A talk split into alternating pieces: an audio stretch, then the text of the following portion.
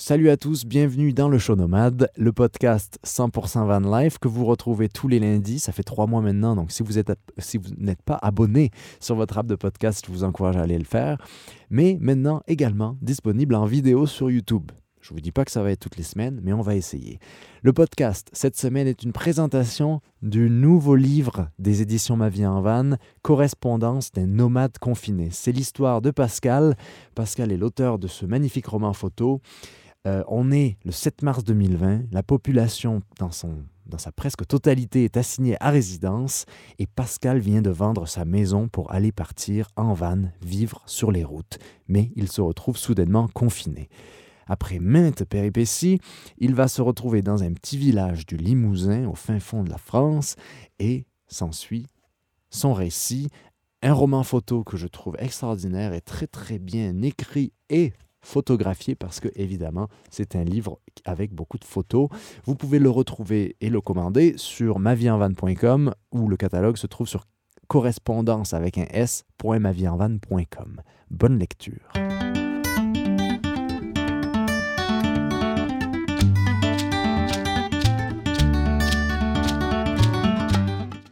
Aujourd'hui c'est jour 153 Aujourd'hui, c'est Canada. Je viens de dépasser les 4250 km d'aventure.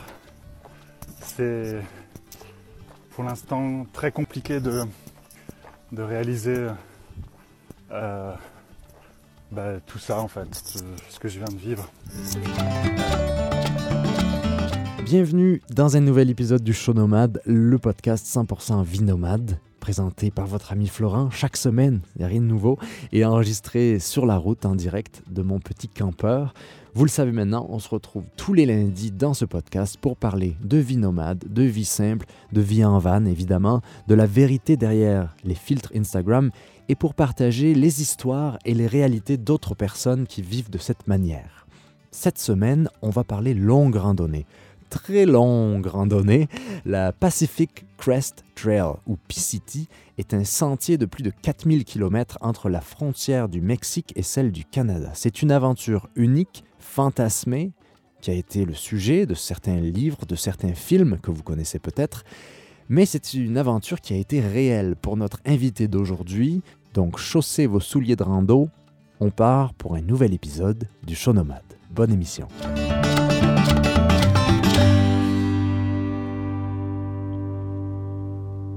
Allô, allô? Salut Jules. Salut Florent. Jules, c'est un through hiker. Si vous savez pas ce que c'est, c'est un grand randonneur. Et aujourd'hui dans l'épisode, on va parler justement de ces grandes randonnées et de ce terme through hike, le longue randonnée. C'est un peu un euphémisme quand on, de dire longue randonnée parce que Jules, ce qu'il a fait, c'est des milliers de kilomètres entre la frontière du Mexique jusqu'à celle du Canada, à travers la Californie, l'Oregon et l'État de Washington. Euh, combien de kilomètres ça fait en fait euh, bout à bout, Jules? Alors, euh, exactement, puisque c'est un tracé qui, qui, comme tu disais, part du Mexique jusqu'au Canada, qui continue, et le tracé exactement fait 4270 kilomètres. D'accord. Donc, tu as parcouru tous ces kilomètres sur plusieurs mois et on va parler de tout ça aujourd'hui. Donc, d'abord, comment tu as connu ce Pacific Crest Trail, cette PCT parce que c'est un peu comme l'équivalent de Compostelle, pour, pour les Européens qui nous suivent.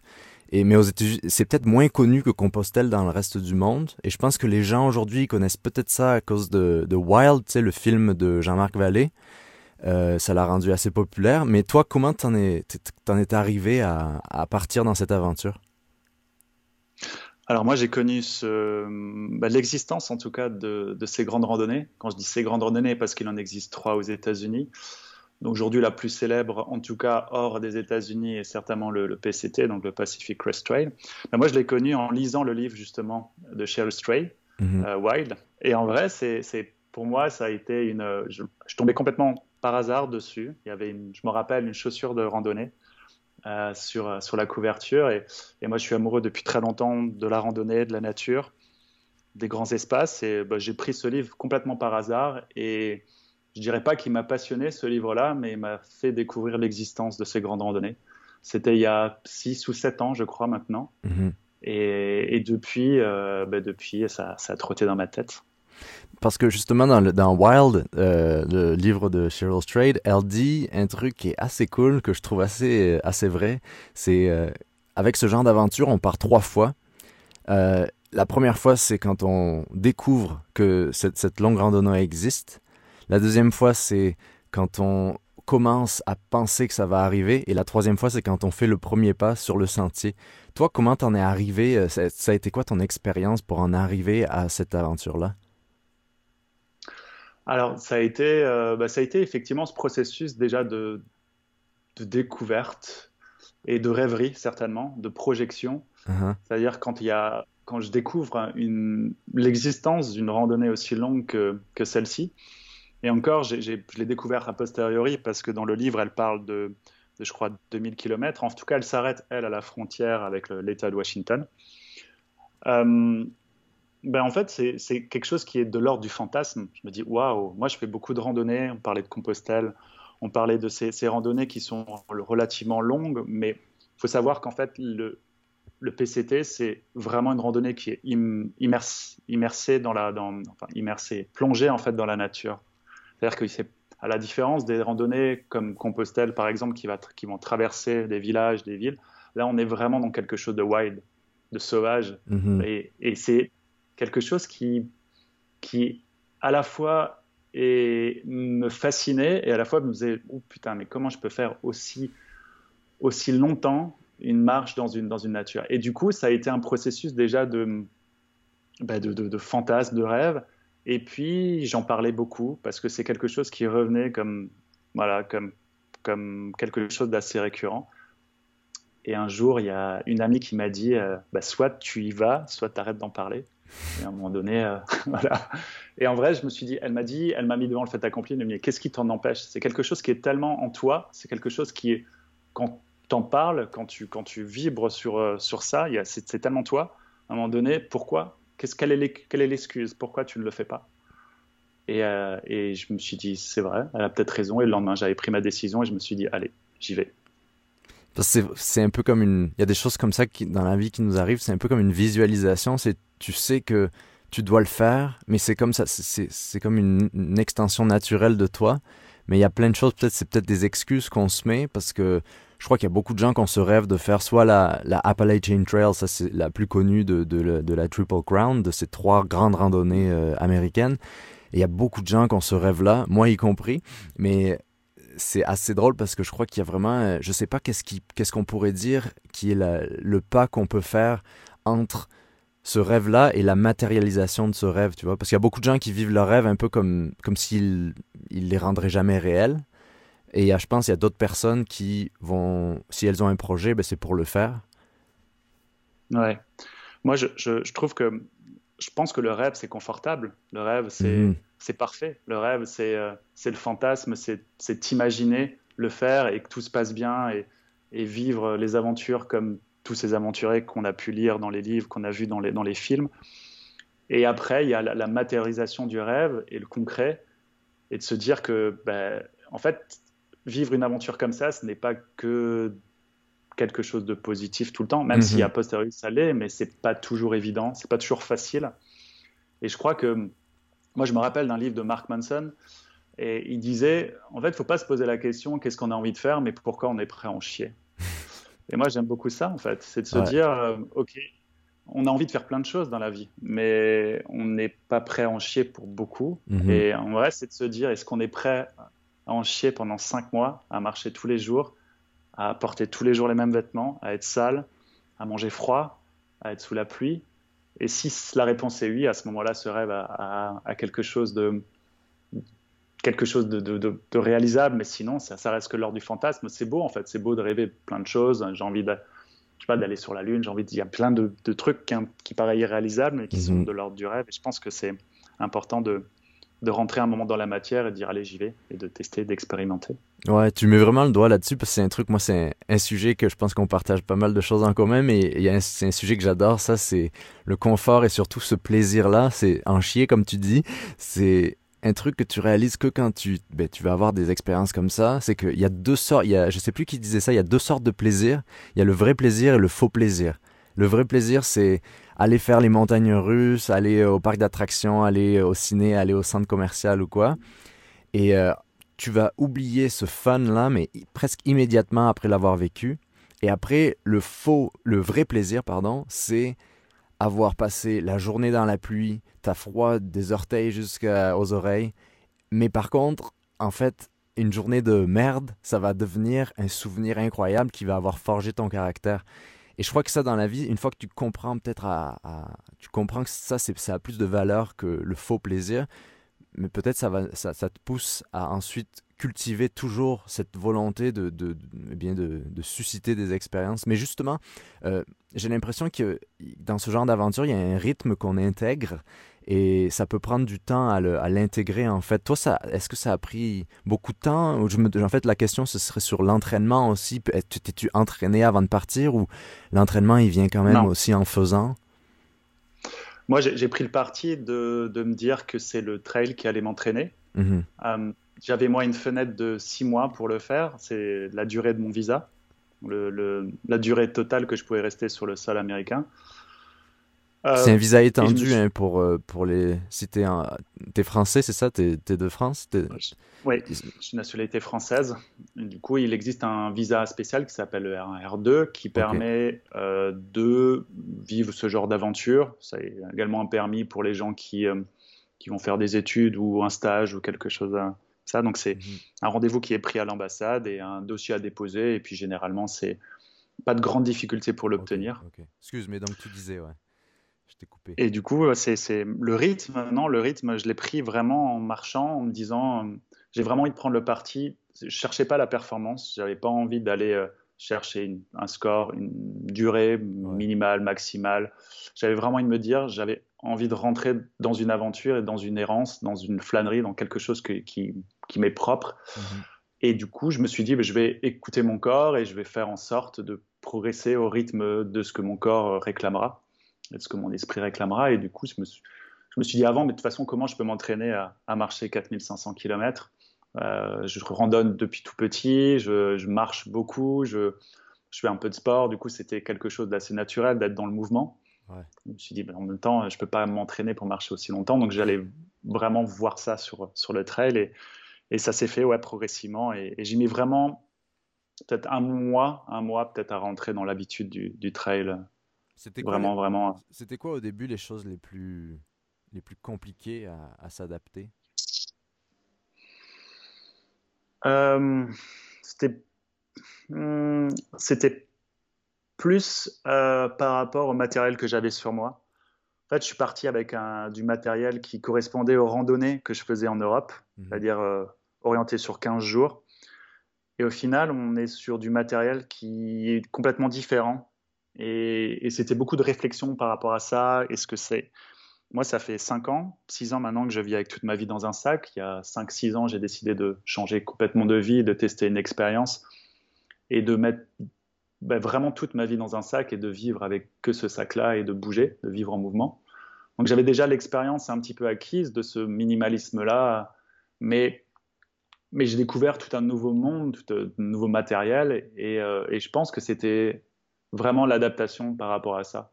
Parce qu'au final, la marche, c'était pour moi une zone de confort, c'était un plaisir, c'était, euh, c'était euh, le plus difficile a été, a été après. Parce que le départ, en fait, c'est comme ce qu'on disait avant, quand on choisit quelque chose, il y a un petit pic de dopamine, c'est beau, c'est nouveau. C'est comme quand on rencontre quelqu'un. Mhm. Au début, tout est, tout est chouette. Enfin, c'est, on est dans l'euphorie de la rencontre, de la découverte. Exactement. Et puis après, euh, pareil, toi, au départ, c'est pour ça qu'il est très important de se poser aussi la question pourquoi on le fait? Est-ce qu'on le fait pour soi ou est-ce qu'on le fait pour les autres? Parce qu'au début, tous les gens disaient ah c'est trop bien, c'est génial, etc. Et puis au bout d'un moment, ben, ben, les gens reviennent un peu à leur vie et, et t'oublient. Et, c'est peut-être plus après où c'est un peu difficile, quand ça commence à devenir une routine, quand tous les jours tu te lèves, tu marches, que tu n'as rien d'autre à faire que de marcher, de dormir, et voilà, c'est là où je pense que c'est un peu plus difficile au bout d'un moment.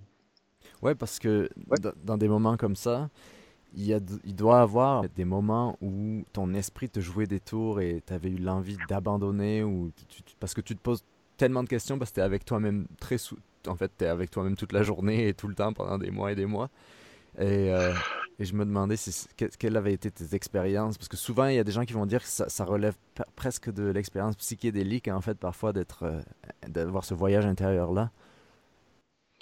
C'est sûr que c'est beaucoup, beaucoup, beaucoup, beaucoup de temps avec soi-même. Donc ça, moi, je suis quelqu'un qui est plutôt dans la vie de tous les jours introverti. Je suis quelqu'un qui aime le silence, qui aime le calme. Donc c'est une zone plutôt de confort. Mais c'est vrai que dans une, dans une aventure aussi longue, ça peut être épuisant.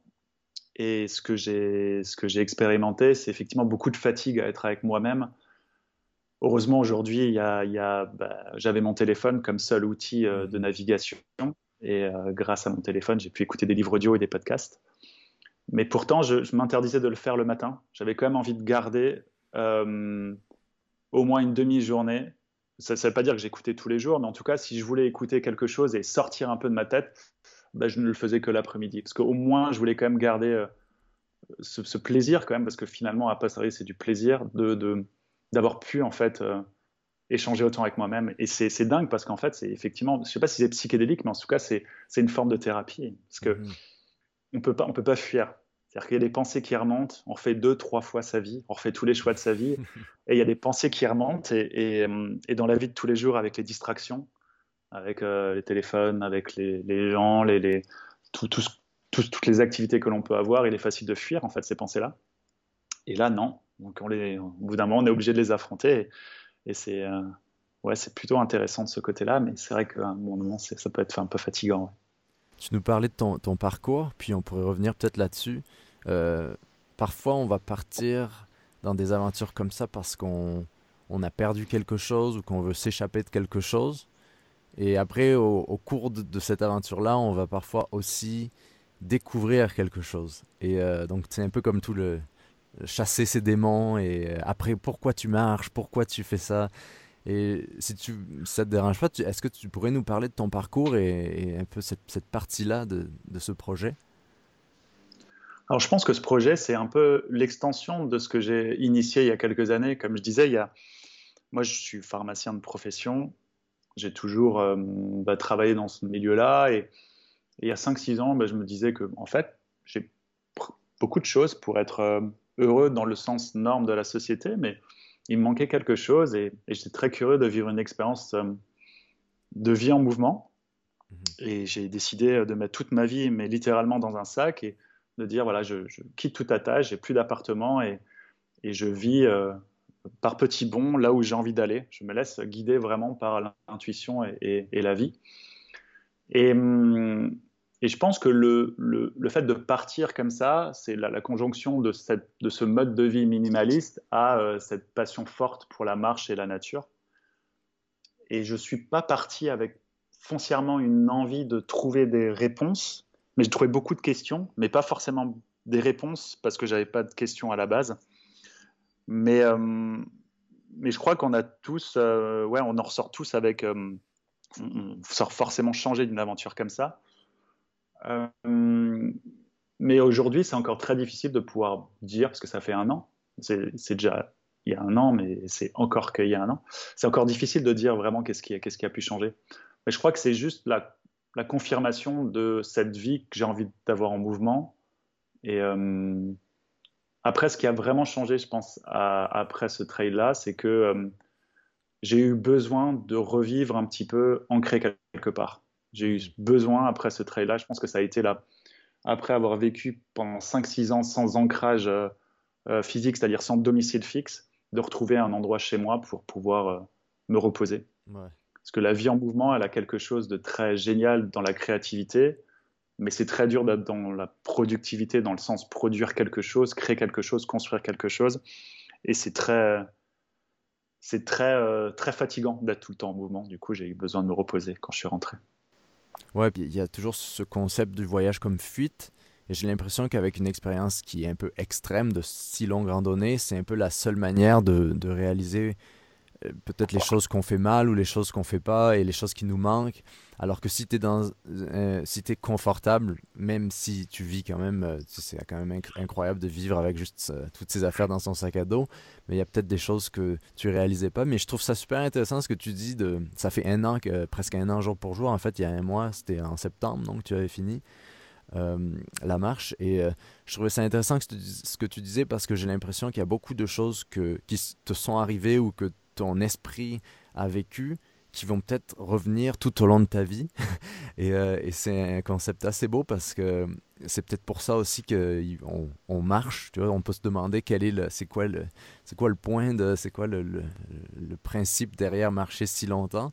Euh, j'ai une autre question pour toi. C'est quoi ta relation avec la solitude? Parce que dans un dans un périple comme ça, parfois, il va y avoir un mélange entre, on le disait, tu es tout le temps avec toi-même, mais tu vas aussi rencontrer des gens, et on n'en a pas trop parlé, il y a une grosse communauté autour de, c'est surtout sur la PCT, il y a, il y a une, grande communauté de, de, randonneurs. Donc, le mélange et l'équilibre entre la solitude et, la vie sociale, comment c'est venu? Est-ce que c'est venu tout de suite ou c'est au fur et à mesure du, voyage?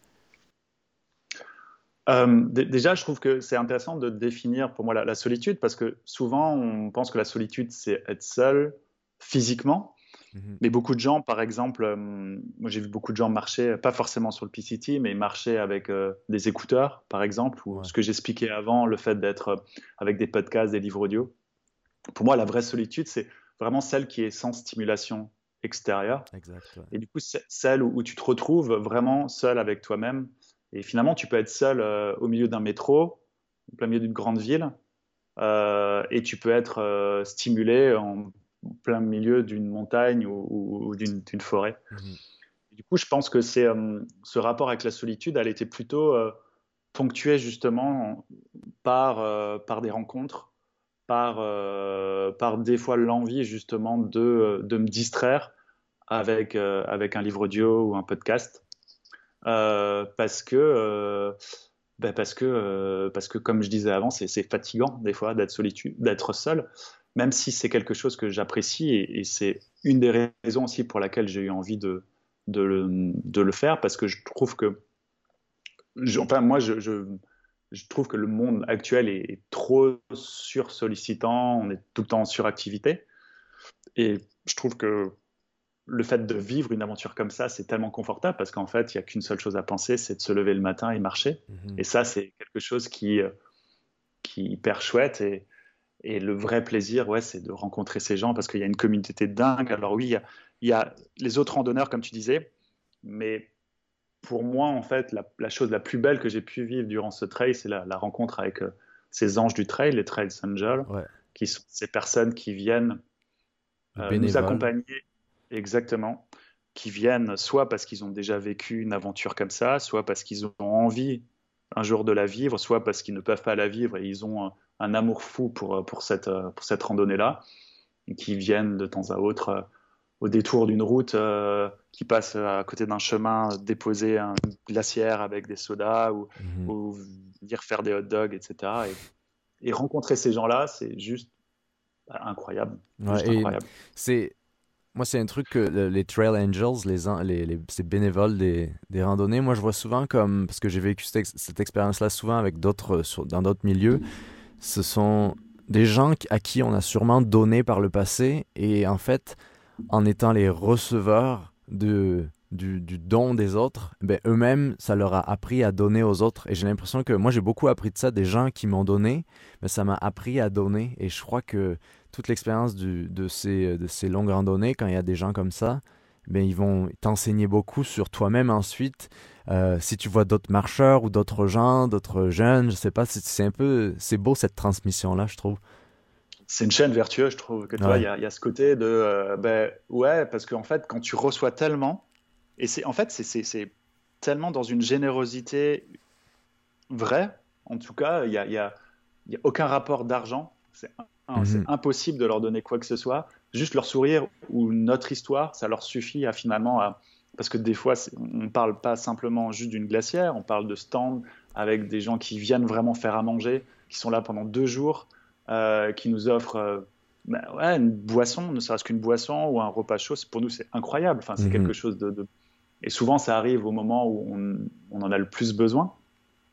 Et il y a cette vraie générosité et quand, ça, ça, gonfle le cœur, ça gonfle ouais, ça gonfle euh, bah, tout, tout, le corps. Et c'est vrai que quand tu ressors de ça, tu n'as qu'une seule envie, c'est de, bah ouais, de faire pareil, de vraiment de faire pareil. Et je trouve que c'est hyper intéressant par rapport à ça, sur, sur cette chaîne un peu vertueuse, de dire que finalement, en faisant du bien à l'autre, bah, l'autre aura envie de faire du bien à quelqu'un d'autre et que, et que sans parler de, de, de, de chaîne et, de dire que le monde sera meilleur, mais en tout cas, ouais, c'est. c'est à petite échelle, c'est sûr. Ouais. À petite échelle, c'est sûr. Et, et c'est là où tu te rends compte, où je me suis rendu compte, du moins, pour parler de moi, que, que tu peux vivre une aventure comme ça, que tu es seul, que tu la vis pour toi, que tu la transcendes par rapport à tout ce que tu vis, mais que ce qui t'apporte le plus de bonheur et ce qui reste vraiment le plus fort après, c'est ces rencontres avec les gens. Mhm. Et, ça, euh, c'est euh, ouais. c'est c'est une des leçons, je pense, que j'ai retenues de ça. C'est que j'aime être seul dans la nature, j'aime vivre des aventures, mais que aujourd'hui, j'ai envie de le faire et de connecter ça avec, avec des gens. Pour rebondir là-dessus, moi, je parle souvent de, l'Amérique, de, de l'Ouest de l'Amérique euh, en général, parce que c'est ça que je connais, puis c'est ça que j'explore à, long terme. Mais pour moi, on, peut découvrir cette Amérique-là seulement avec des, des, aventures comme la tienne. Et euh, je voulais te demander, toi, en tant qu'Européen, ça a été quoi ton expérience de cette Californie, de cet Oregon, de Washington T'en as parlé un peu, mais j'aurais aimé en savoir plus sur ta perspective. Euh, moi, je suis vraiment allé là-bas parce que il y avait le PCT. Je suis pas allé là-bas parce que c'est les États-Unis ou parce mhm. que c'est la Californie, l'Oregon. Et c'est vrai qu'en tant qu'Européen français, euh, je, pense que j'avais un petit a priori sur le côté euh, américain. Je me disais, mais en fait, c'est pas du tout euh, des gens avec qui je pense que je vais arriver à connecter. Je voyais ça comme quelque chose de très superficiel. Ouais. Et au final, j'ai rencontré une autre Amérique, en tout cas pas celle que j'ai connue ou appris dans les livres ou dans les, ou dans les, dans les films, dans les séries, ou dans les, dans les nouvelles ou dans les informations que j'ai pu lire. Et euh, des gens hyper simples, hyper ouverts et hyper généreux qui m'ont accueilli chez eux, qui m'ont ouvert leurs portes, qui m'ont et, euh, et des gens vraiment très amoureux de la nature. Il y a vraiment une, une, un amour fou pour ces grands espaces. Qui sont, euh, bah, qui sont incroyables et, euh, et, des gens qui sont, ouais, qui sont vraiment, euh, qui viennent, qui sortent. Qui... Il y a, ce, culte quand même de, de, du camping, quelque chose qui existe beaucoup moins en France, qui en tout cas est pas du tout orienté nature. Il y a le camping qui existe chez nous, mais qui mhm. va être beaucoup plus touristique, qui va être quelque chose de beaucoup plus estival. Il y a vraiment ce côté dans l'Ouest américain, ou en tout cas dans les grands espaces dans lesquels je suis passé, cette, cette volonté d'être proche de la nature. Et ça, je trouve ça très chouette. Et du coup, c'est tout de suite un lien très fort mhm, pour tu partages ça, ouais. Surtout qu'il y a un concept euh, en Amérique du Nord qui est les terres publiques, en fait, et la, la PCT et toutes les longues randonnées, elles passent à travers. C'est ça le principe de cette longue randonnée, c'est de pouvoir traverser un continent avec des terres qui appartiennent à tout le monde, en fait. Il n'y a rien de privé là-dedans. Et c'est un concept qui, évidemment, euh, euh, dans le reste du monde, n'est pas vraiment facile à comprendre. Mais c'est drôle parce que je parlais justement avec, euh, dans un autre podcast, je fais un podcast avec l'écrivain Michel Moutot qui, écrit beaucoup sur euh, l'Amérique de l'Ouest. Euh, et on parlait de ça. Parfois, on va prendre ces grands espaces quand on n'est pas américain. On va les prendre comme, oh ben ils ont ces grands espaces et on les prend pour acquis. Et on réalise pas qu'il y a vraiment eu une démarche dans une partie de la société américaine il y a un siècle et même avant de protéger ces endroits pour pas qu'ils deviennent justement comme leurs ancêtres européens avaient fait avec l'Europe, où tout était privé, où tout était euh, exploité en fait. Et au tournant du XXe siècle, il y a vraiment eu une, euh, une volonté en fait de, de, protéger ces espaces et c'était vraiment politique et, et, juridique en fait. Et on, je pense que à part aux États-Unis où les gens ils, ils en sont conscients pour ceux qui vivent dans ces endroits-là. On l'oublie beaucoup et, je crois que parfois on pense que les Américains, ils ont juste cet espace-là, ils en font ce qu'ils en veulent, mais il y a vraiment des gens, et même encore, qui luttent beaucoup pour que ces espaces restent comme ils le sont, et au lieu de les voir comme euh, exploitables ou à exploiter encore. Et je trouve que le, PCT, comme l'Appalachian Trail ou euh, le CDT, c'est des, des, bonnes vitrines pour ça, justement, mhm. parce que c'est des. Bah, il y a peu d'endroits au monde où tu peux faire 4500 km euh, immergé comme ça dans la nature. C'est quand même c'est quand même incroyable de te dire que tu as une randonnée, que tu pars euh, d'un point et tu vas rejoindre un, autre pays à 4500 km de là et te dire que tu vas passer par peu de villes. C'est un luxe incroyable. Et, euh, et en passant par, par différentes paysage, que ce soit le désert, euh, les montagnes de la Sierra, les, forêts de l'Oregon ou, encore les montagnes de l'État de Washington. C'est juste dingue. Et, euh, et c'est vrai que ben, sans connaître forcément, tous peut-être des a priori, moi j'en avais quelques-uns du moins, et, en fait je me suis rendu compte que c'est un pays qui aime, qui aime forcément sa nature et qui essaye de la préserver. En tout cas, du moins, une certaine partie de la population, mmh. et, c'est celle que j'ai croisée, et, euh, c'est euh, c'est ouais, plein d'humanité. C'était Après, euh, je pense, sans faire d'amalgame, je pense qu'il y a des, des, des personnes bien et des personnes euh, moins bien partout. Comme partout, ouais. J'ai deux questions justement reliées à la nature. Qui dit nature et vie sauvage dit certaines peurs et dangers. Alors je sais que quand on vient d'Europe, parfois il y a des peut-être on est chanceux parce qu'on n'a pas cette conscience justement qu'il y a certaines choses un peu dangereuses parfois. Euh, je sais pas c'est quoi ta ça a été quoi ton expérience avec la vie sauvage le long du sentier? Et plus généralement, c'est quoi ta définition de la peur? As-tu des peurs?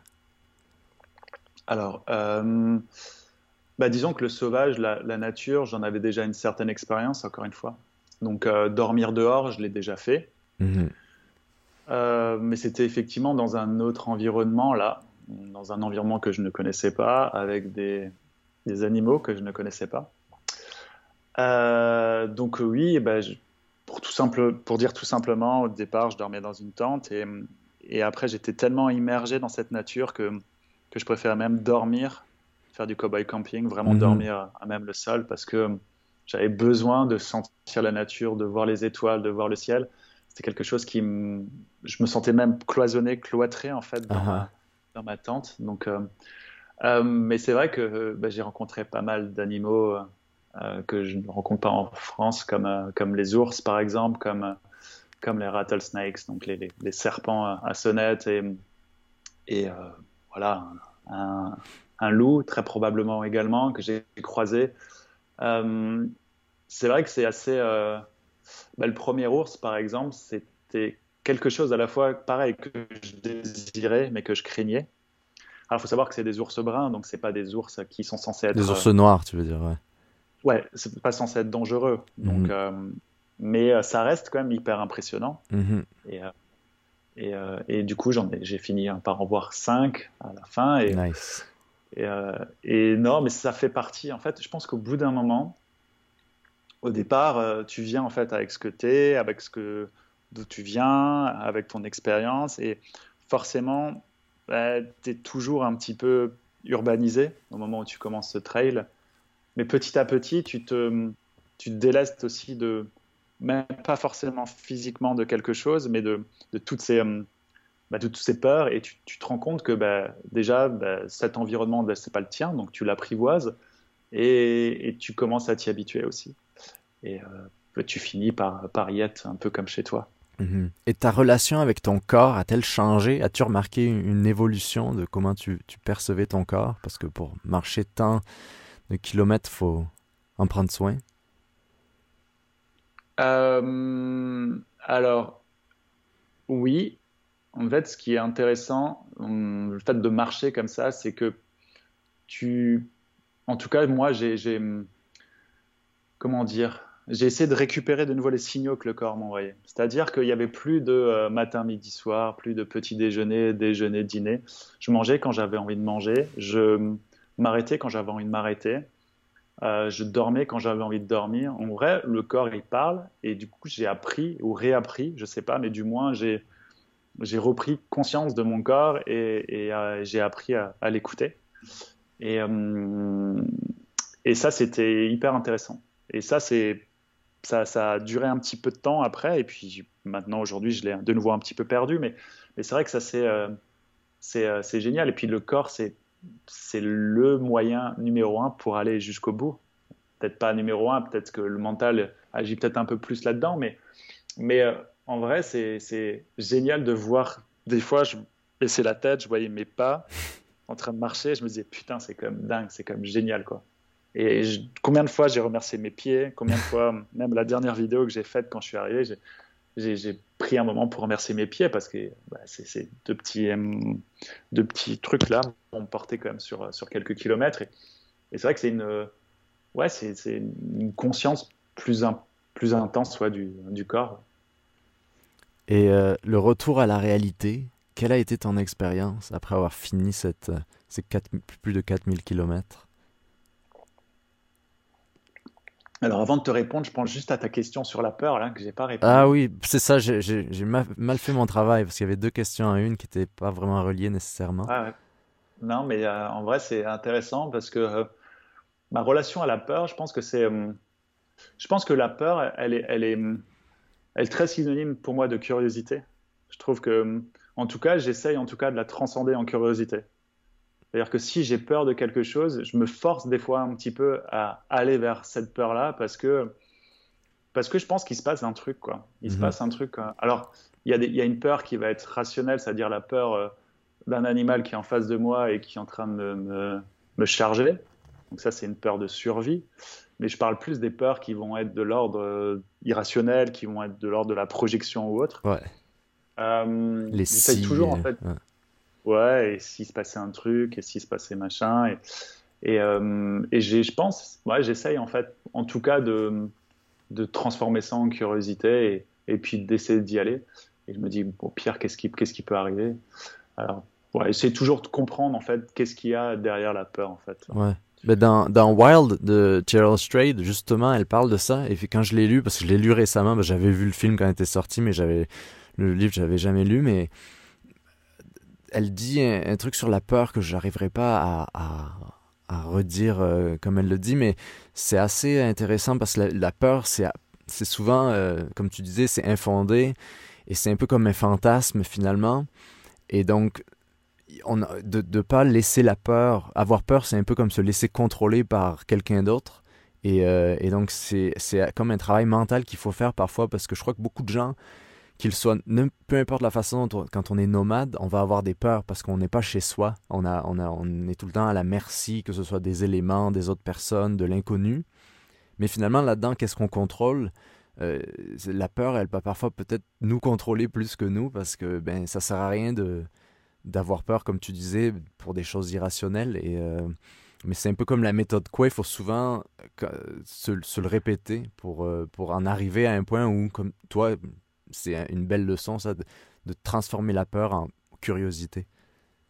Ouais, et notamment, je pense qu'elle est toujours vecteur d'une leçon, tu vois. Je pense que si on a peur, c'est que c'est quelque chose en nous qui qui finalement, euh, ça appuie sur quelque chose. Et moi, j'ai peur, peut-être la personne à côté de moi n'a pas peur pour la même situation. Mhm. Qu'est-ce que ça veut dire de moi? Qu'est-ce que, qu'est-ce, de quoi j'ai, de quoi j'ai peur? Qu'est-ce que j'ai peur de perdre finalement? Et, et, simplement de se poser. Et c'est, c'est là où je trouve que j'ai envie d'amener de la curiosité, c'est de me dire, juste pas de ressentir la peur et dire j'ai peur, de pas me mettre cette étiquette-là, juste de dire, OK, derrière ça, qu'est-ce qu'il y a? Mhm. euh, Et d'aller, d'aller de me dire et finalement d'aller juste rationaliser le truc en disant mais en fait non bah là il peut pas m'arriver grand chose tu vois ou qu'est-ce que je peux faire euh, pour euh, quelles sont les choses que j'ai? J'ai mon ma bombe anti-ours j'ai euh, mon sifflet j'ai que de petites choses de prévention. Je vais faire du bruit pour si tout en fait c'est ça il faut souvent rencontrer la peur avec la prévention ou, ou les choses qui vont y remédier. Ouais et puis après c'est presque des fois un choix. C'est exact. C'est quoi à dire, mais en, vrai, quand tu peux pas contrôler la chose, quand tu peux te dire, tu dis putain, j'ai peur qu'un ours euh, surgisse euh, sur le, sentier et vienne m'attaquer. Ok, c'est sûr que si ça arrive, c'est pas cool. Mhm. Mais en même temps, je peux pas contrôler ça. Enfin, si ça arrive, ça arrive. Donc soit je décide à un moment donné d'accepter ça, de dire que c'est une, infime probabilité, soit je dis, bah non, en fait, je ne suis pas capable de, de, gérer ça et je, je, pars, toi. Mais en vrai, euh, c'est quand tant que je peux pas contrôler le truc, ça sert à rien de mettre des fois beaucoup trop d'énergie dedans. Alors c'est facile à dire quand, quand tout va bien.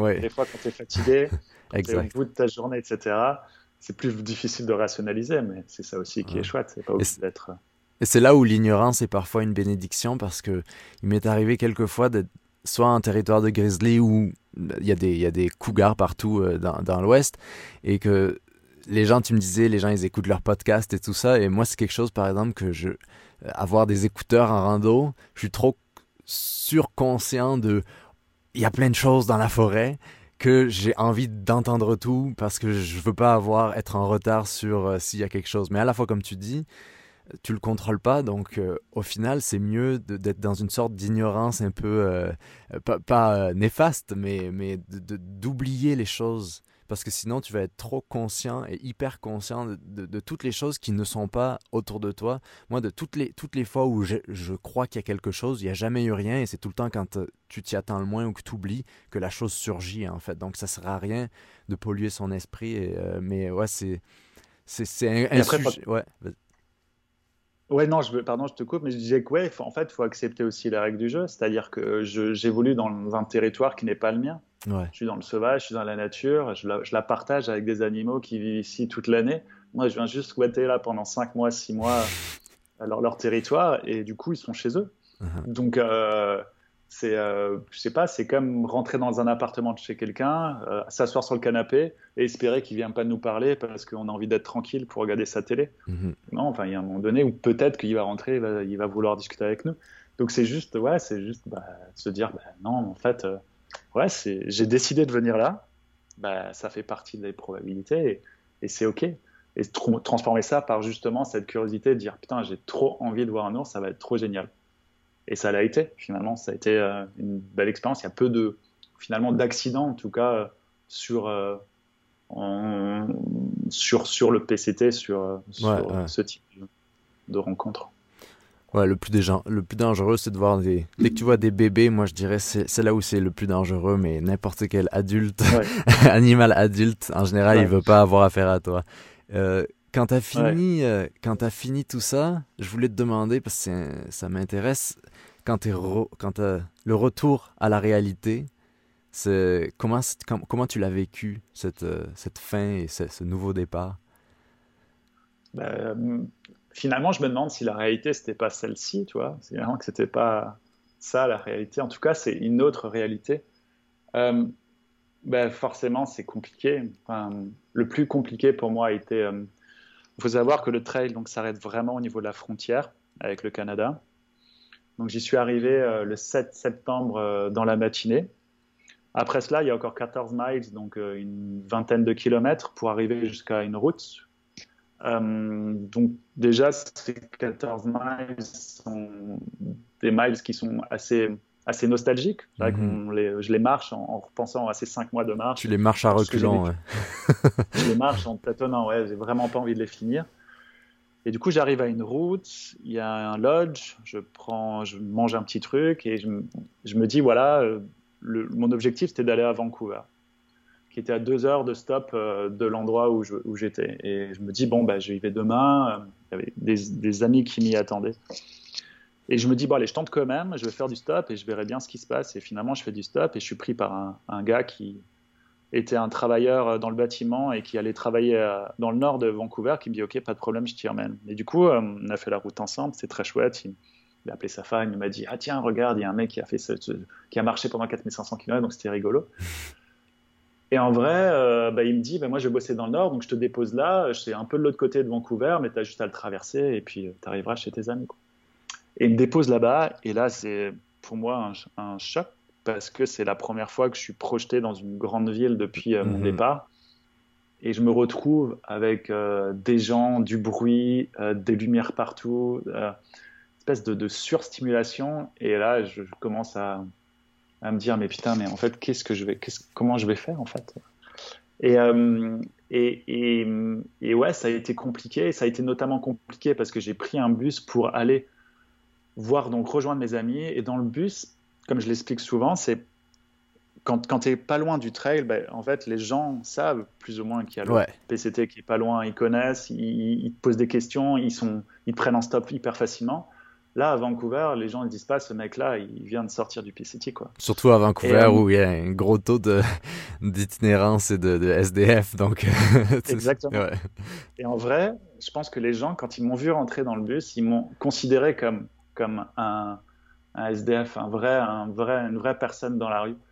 Et ils ont eu un regard, j'oublierai jamais en fait, c'est un regard un petit peu de, de mépris. Mhm. Et ce regard-là, en fait, il a, il, a été, il a été hyper dur parce que je n'ai jamais en fait ressenti ça dans ma vie de tous les jours. Euh, et c'est la première fois que j'avais un tel regard et j'ai trouvé ça hyper dur. Et, euh, et, je pense que ça a été le premier, le premier retour à une autre réalité. c'était ça en fait, c'était se dire en fait il y a, une scission entre ces, cette vie dans la nature, cette vie simple, cette vie euh, authentique que moi je juge authentique et cette vie où, les gens se regardent, se jugent, se jaugent. Et j'ai trouvé ça. Euh, alors que toi, pendant cinq mois, j'ai rencontré des gens et la rencontre a été. C'est ça qui est génial quand tu voyages, quand tu voyages notamment simplement à pied ou à vélo, c'est que la rencontre, elle se fait sans barrière. C'est tu viens simplement chez les gens, les gens mmh. te partagent un moment hyper intense, t'ouvrent leur cœur et c'est ces connexions-là, elles sont tellement magiques qu'elles te nourrissent pendant quelques mois. Et là, je me suis retrouvé projeté dans un monde individualiste où les gens s'intéressent pas forcément à l'autre. Et ben, ça a été, ouais, ça a été hyper compliqué. Donc j'ai mis, euh, je pense, quelques, quelques semaines, quelques semaines, ouais, vraiment à me resocialiser dans un groupe avec de l'effervescence du monde et redevenir euh, bah, juste euh, bah, juste quelqu'un de passage, en fait, sans que les gens puissent discuter vraiment. Et euh, ça a mis un peu de temps. Parce qu'il y a une vraie, ouais, il y a une vraie, euh, le mot est fort, mais il y a une vraie dépression que tu peux avoir après une aventure comme ça parce que tu vis tellement intensément. Et comme tu disais, c'est super intéressant ça sur. Euh, c'est quelque chose que je vis aussi parfois en tant que, que marginal, c'est le jugement que quand tu es hors des villes, et euh, je comprends totalement ce que tu as pu vivre à, Vancouver. Et encore, tu es arrivé à Vancouver, c'était pas encore le monde dans lequel on vit aujourd'hui. c'est encore pire aujourd'hui. Mais, mais ouais, ça, ça, a duré combien de temps, ce, ce moment de flottement où, où es un peu, ton identité, elle est un peu chamboulée parce que ton identité, c'est marcher tous les jours, c'est ne pas être jugé par de quoi tu as l'air, c'est être bien avec l'environnement et avec ce qui compte, la nature et les choses simples. Et, ça paraît tellement un bateau, mais c'est ça qui est vrai, c'est ça qui est authentique. Mais après, ouais, ça a duré combien de temps le, le moment de flottement post-PCT Peut-être qu'il est encore là. Hein, en vrai, non, je pense que j'ai, ben, je, suis resté euh, une dizaine de jours à Vancouver où, je me suis planqué euh, euh, ben, chez mes potes et je faisais que sortir pour aller me balader dans la forêt. Après, je suis retourné à San Diego pour aller chercher mes affaires de montagne je, me suis prêt, euh, je suis resté un petit peu au Mexique et ouais, donc je suis allé, je suis revenu progressivement en Europe et, mhm. et je pense que ce moment a duré bien, ouais, bien 4-5 mois peut-être, ouais, jusqu'à repartir sur de nouveaux projets en lien avec l'aventure. Et je pense que c'est ça aussi qui, euh, qui, permet en fait de, de passer. Euh, en fait, je pense que c'est très difficile de vivre une aventure comme ça et de revenir à un point de départ. C'est intéressant de partir sur une aventure comme ça, soit, soit décider que c'est quelque chose qui est une parenthèse dans une vie, soit d'accepter euh, d'accepter le retour qui sera brutal, soit de se dire, ben voilà, après ça, je projette de faire ça sans être dans une, dans une trop projection, dans une projection trop, trop intense, mais au moins d'avoir un autre point de mire après. Ça permet vraiment de, de vivre ça euh, comme juste une étape. Parce que toi, tu as une base en France, tu disais, ça t'avait un peu donné envie de, redevenir un peu semi-sédentaire. Euh, est-ce que comment ça, ça marche ta vie, ta vie nomade? Bah, Elle est toujours nomade, hein. c'est toujours pas de chez moi. Euh, non, bah, je, suis rentré, euh, je suis rentré en novembre, j'ai pas mal bougé encore. J'ai fait pas mal d'interviews quand je suis rentré. J'avais l'espoir d'écrire un livre. Quand je dis l'espoir, c'est que je pense que j'ai voulu l'écrire trop vite pour de mauvaises raisons. Ouais. Hmm. C'est compréhensible. Euh, et, et, j'avais trop envie parce que voilà, parce que plein de gens me sollicitaient dessus et c'était trop frais.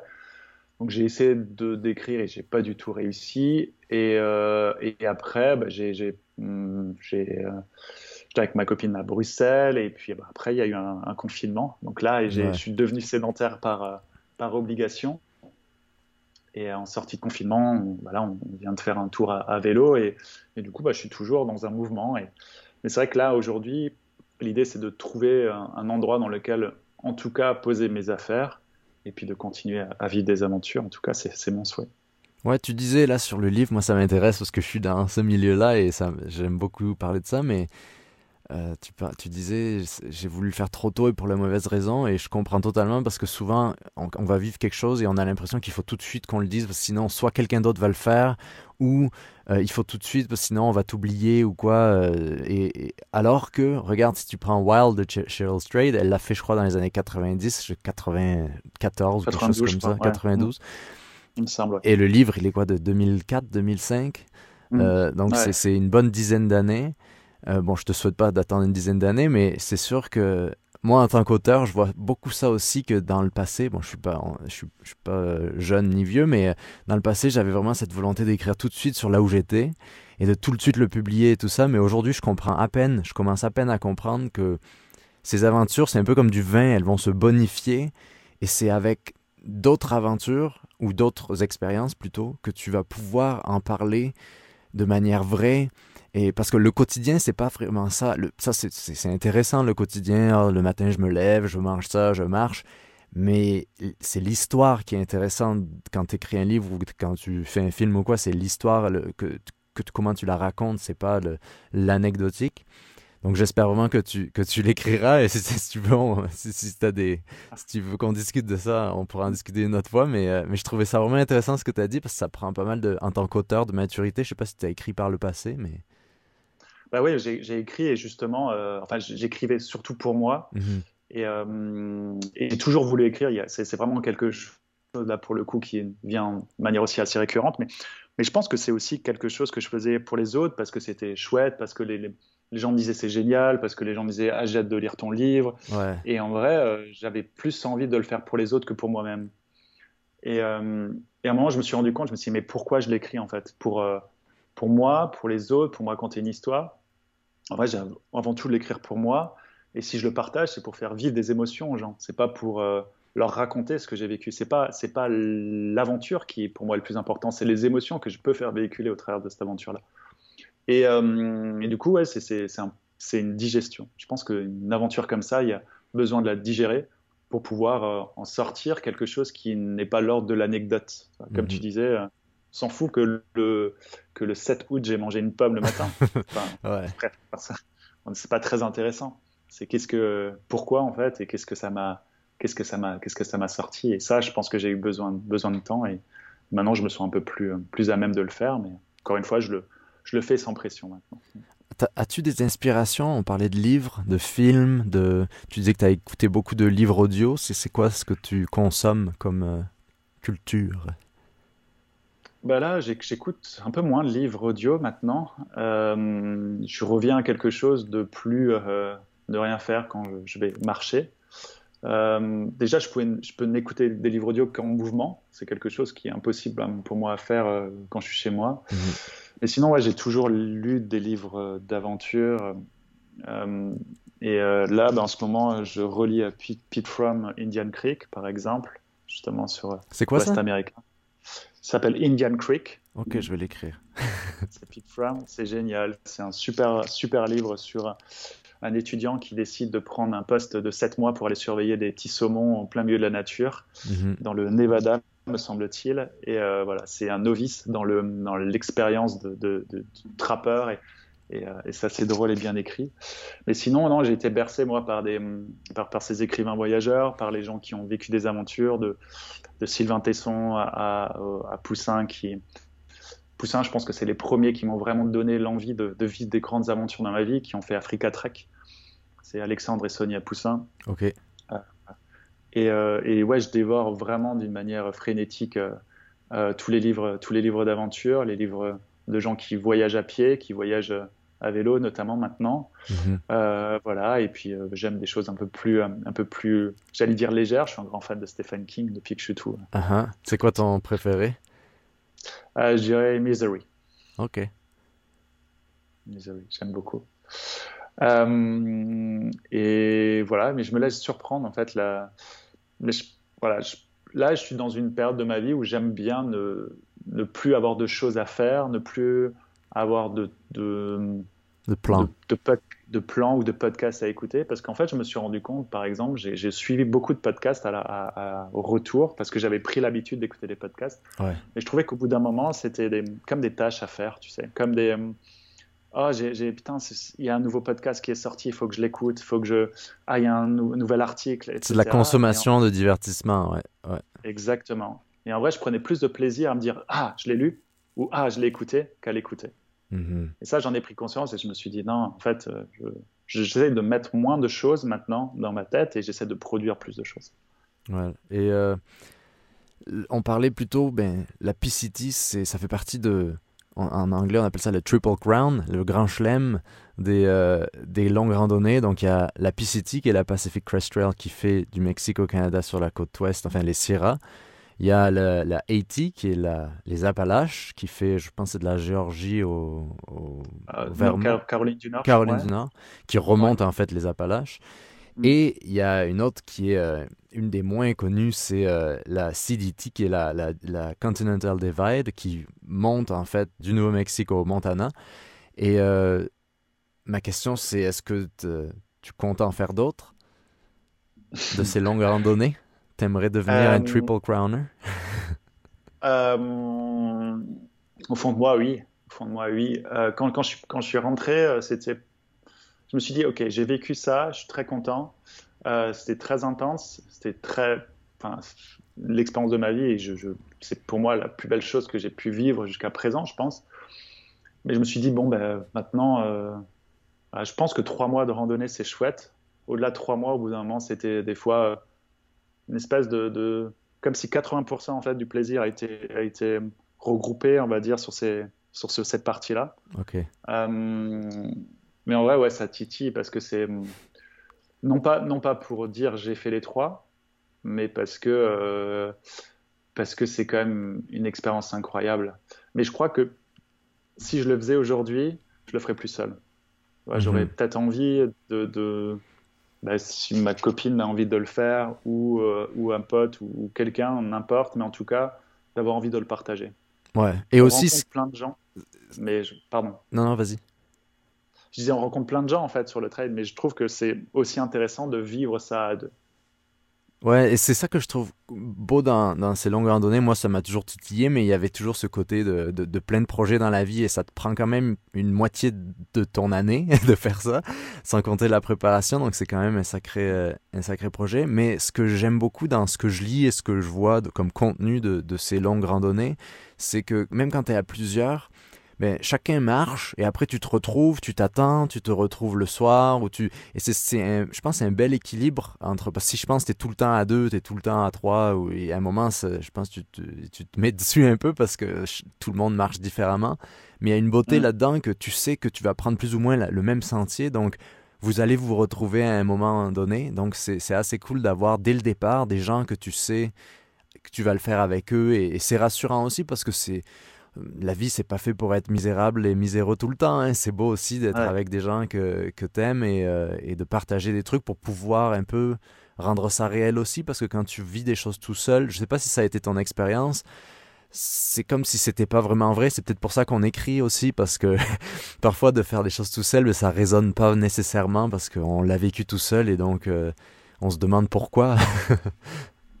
ouais, non, c'est sûr. Après, moi, ce que j'aime beaucoup sur le trail, c'est qu'on dit souvent hike your own hike, c'est-à-dire que randonne ta propre randonnée. Mhm. Ça veut dire en vrai que chacun en fait a sa, sa manière, sa vision, son histoire vient avec son passé euh, sur ce trail-là. Et en vrai, il n'y a pas une seule manière de randonner, il y en a autant qu'il y a de personnes en fait sur ce trail-là.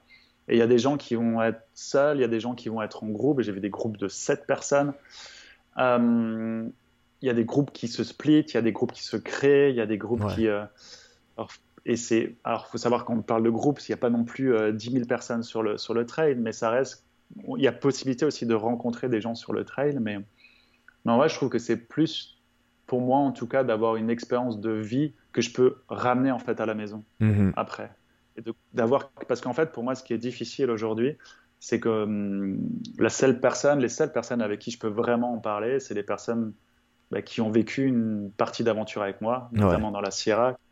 Et, euh, et on s'appelle, on se voit de temps en temps des messages. Et je pense que pour très longtemps, on sera lié par quelque chose. Mais même le raconter, même l'écrire, je pense, plus tard, c'est très difficile de retranscrire un petit peu tout ça. Et, et puis, c'est pas très important non plus de, le retranscrire à, mais c'est des fois intéressant de pouvoir euh, dire ah tu te rappelles à ce moment-là et t'as pas besoin d'expliquer ouais t'as pas besoin d'expliquer en fait et c'est juste euh, putain quand on était dans ce quand on était là en plein milieu de la neige, dans, cette, dans ce pass, et qu'on était bloqué. Ah oui. Et en fait, c'est juste, c'est juste ramener ça en fait à la maison, ramener un mhm. partenaire de, d'émotion et de discussion sur le PCT ou autre. Et euh, tous les, les randonneurs qui font ces randonnées, on leur donne un nom. Euh, toi, est-ce qu'on t'a donné un nom? C'est quoi ton, ton nom de sentier, ton surnom de, de PCT Alors moi, le mien, c'est Gourmet. Gourmet, ah. C'est Gourmet, oui, Gourmet.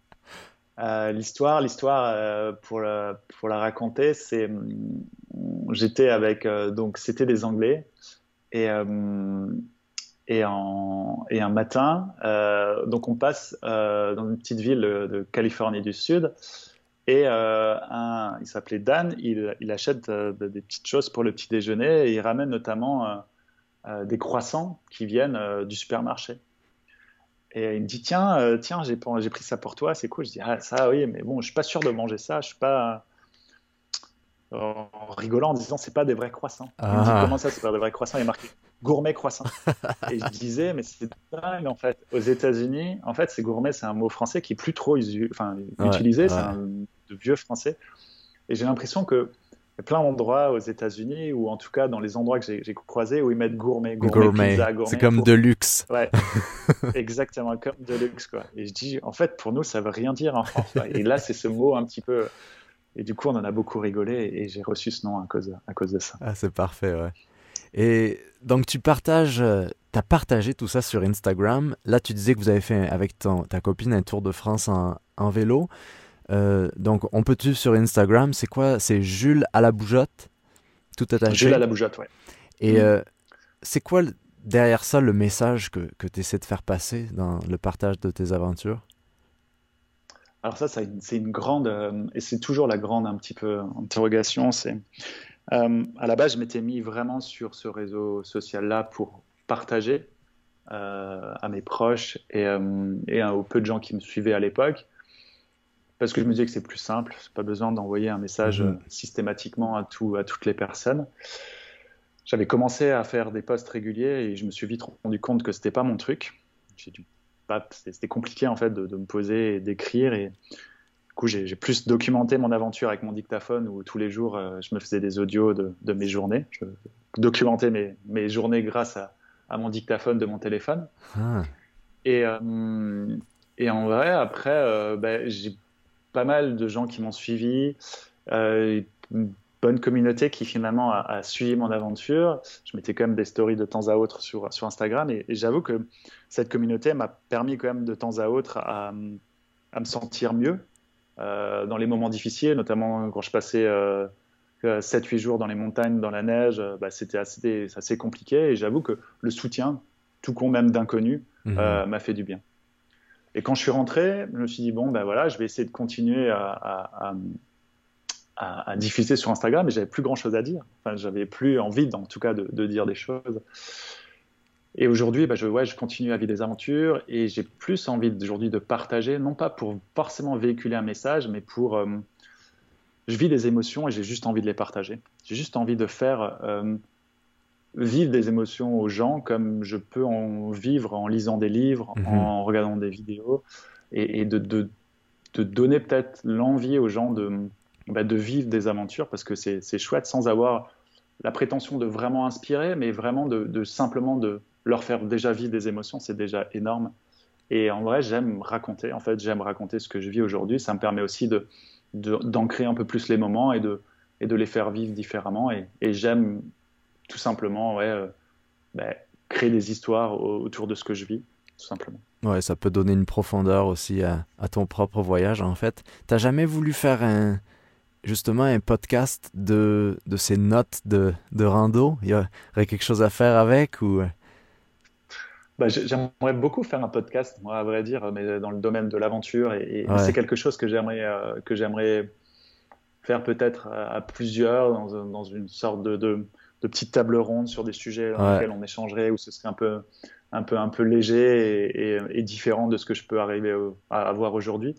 Non, non, aujourd'hui, c'est la matière brute pour mon, pour mon livre. C'est de, de l'émotion brute. C'est ça qui est génial, en fait, avec l'audio. C'était à la base quelque chose. Parce que moi, je, devenu un peu un ultra minimaliste, un ultra light euh, writer, et du coup j'étais vraiment ultra léger et je me suis séparé de mon carnet et mon stylo parce que j'avais du mal à trouver le temps pour écrire et du coup ça pesait un petit poids donc je m'en suis mhm. séparé et, j'ai du coup pris le dictaphone complètement par hasard et à posteriori je me rends compte que bah, c'est des émotions brutes, c'est des émotions où, qui sont pas qui sont pas prédigérées par l'écriture.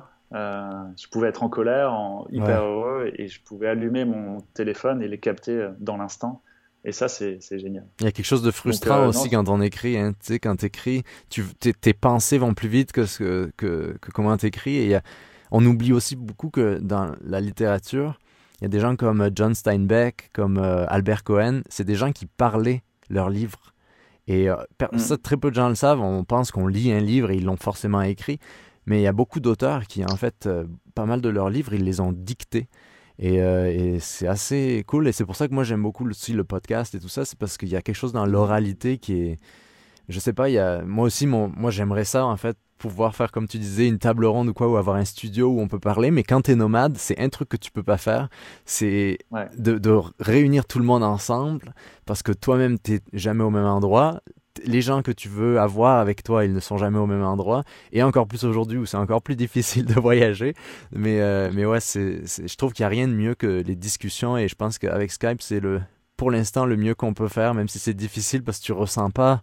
C'est difficile de rebondir, tu vois, de se couper sans attendre le délai d'une seconde entre nous deux et tout, mais, mais on fait avec ce qu'on a.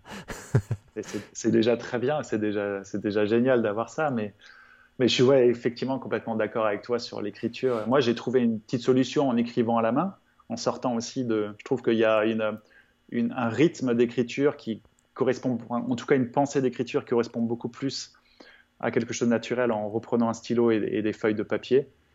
Euh, mais euh, ouais, il y a toujours ce côté un peu, un peu frustrant de, l'écriture, mais c'est aussi tout l'art de cet exercice-là. Et, euh, et, voilà, mais je trouve que, ouais, en tout cas, l'audio, je trouve que c'est génial. En tout, ça a été une découverte incroyable pendant mon trail. J'écoutais pas du tout d'audio avant, de mhm. podcast ou, de, ou de livres audio. Et je trouve que c'est une belle manière de faire passer de, certains messages ou certaines émotions. Pour finir, qu'est-ce qu'on peut te souhaiter? C'est quoi tes projets euh, dans les prochaines semaines? Moi, je vois la vie euh, semaine après semaine, donc c'est pour ça que je pose la question comme ça. oh là là, c'est compliqué de répondre à cette question. Euh, tu peux me souhaiter de, continuer à, on peut me souhaiter continuer à, ouais, à profiter. avec, avec Hélène, donc ma copine, on vient de terminer donc cette traversée de France. On est parti de, de, de la frontière de l'Allemagne jusqu'à la frontière de l'Espagne. ça a été une vraie découverte, une belle découverte le vélo. Moi qui étais assez vélo sceptique parce que je me disais, ben non, en fait, moi j'aime la nature, j'aime le sauvage mhm. et, j'ai pas envie d'être sur le bitume et, la route et j'ai découvert chose. Donc je pense qu'il y a d'autres aventures qui vont arriver à, vélo, il y en a certainement d'autres qui vont arriver à pied aussi. J'essaye de, construire euh, maintenant une, quelque chose autour de l'aventure. Je ne sais pas encore euh, exactement précisément ce que ça va être, si ça va être juste bah, d'écrire des livres ou de les vivre ou d'en faire, j'en sais rien je me laisse pour l'instant beaucoup d'espace pour ça.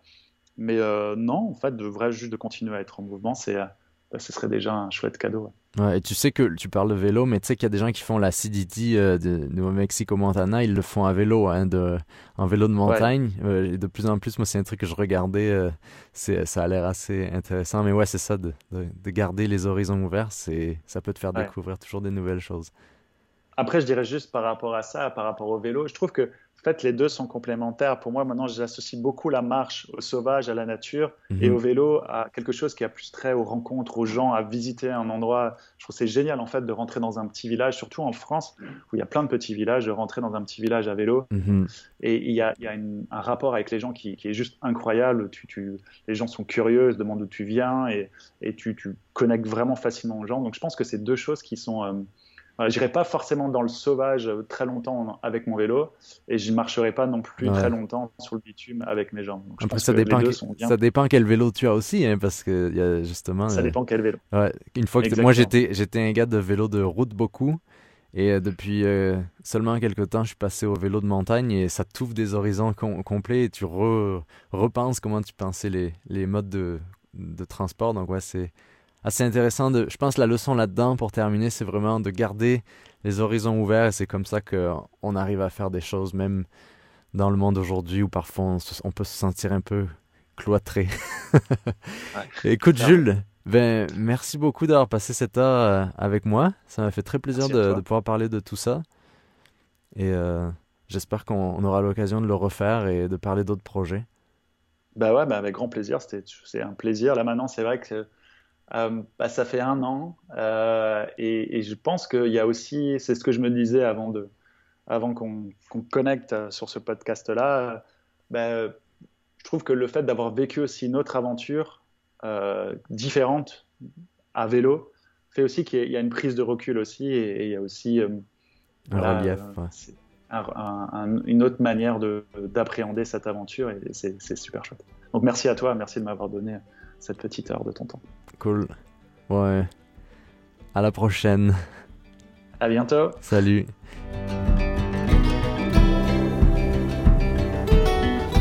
C'est tout pour aujourd'hui. Merci d'avoir passé ce moment avec nous.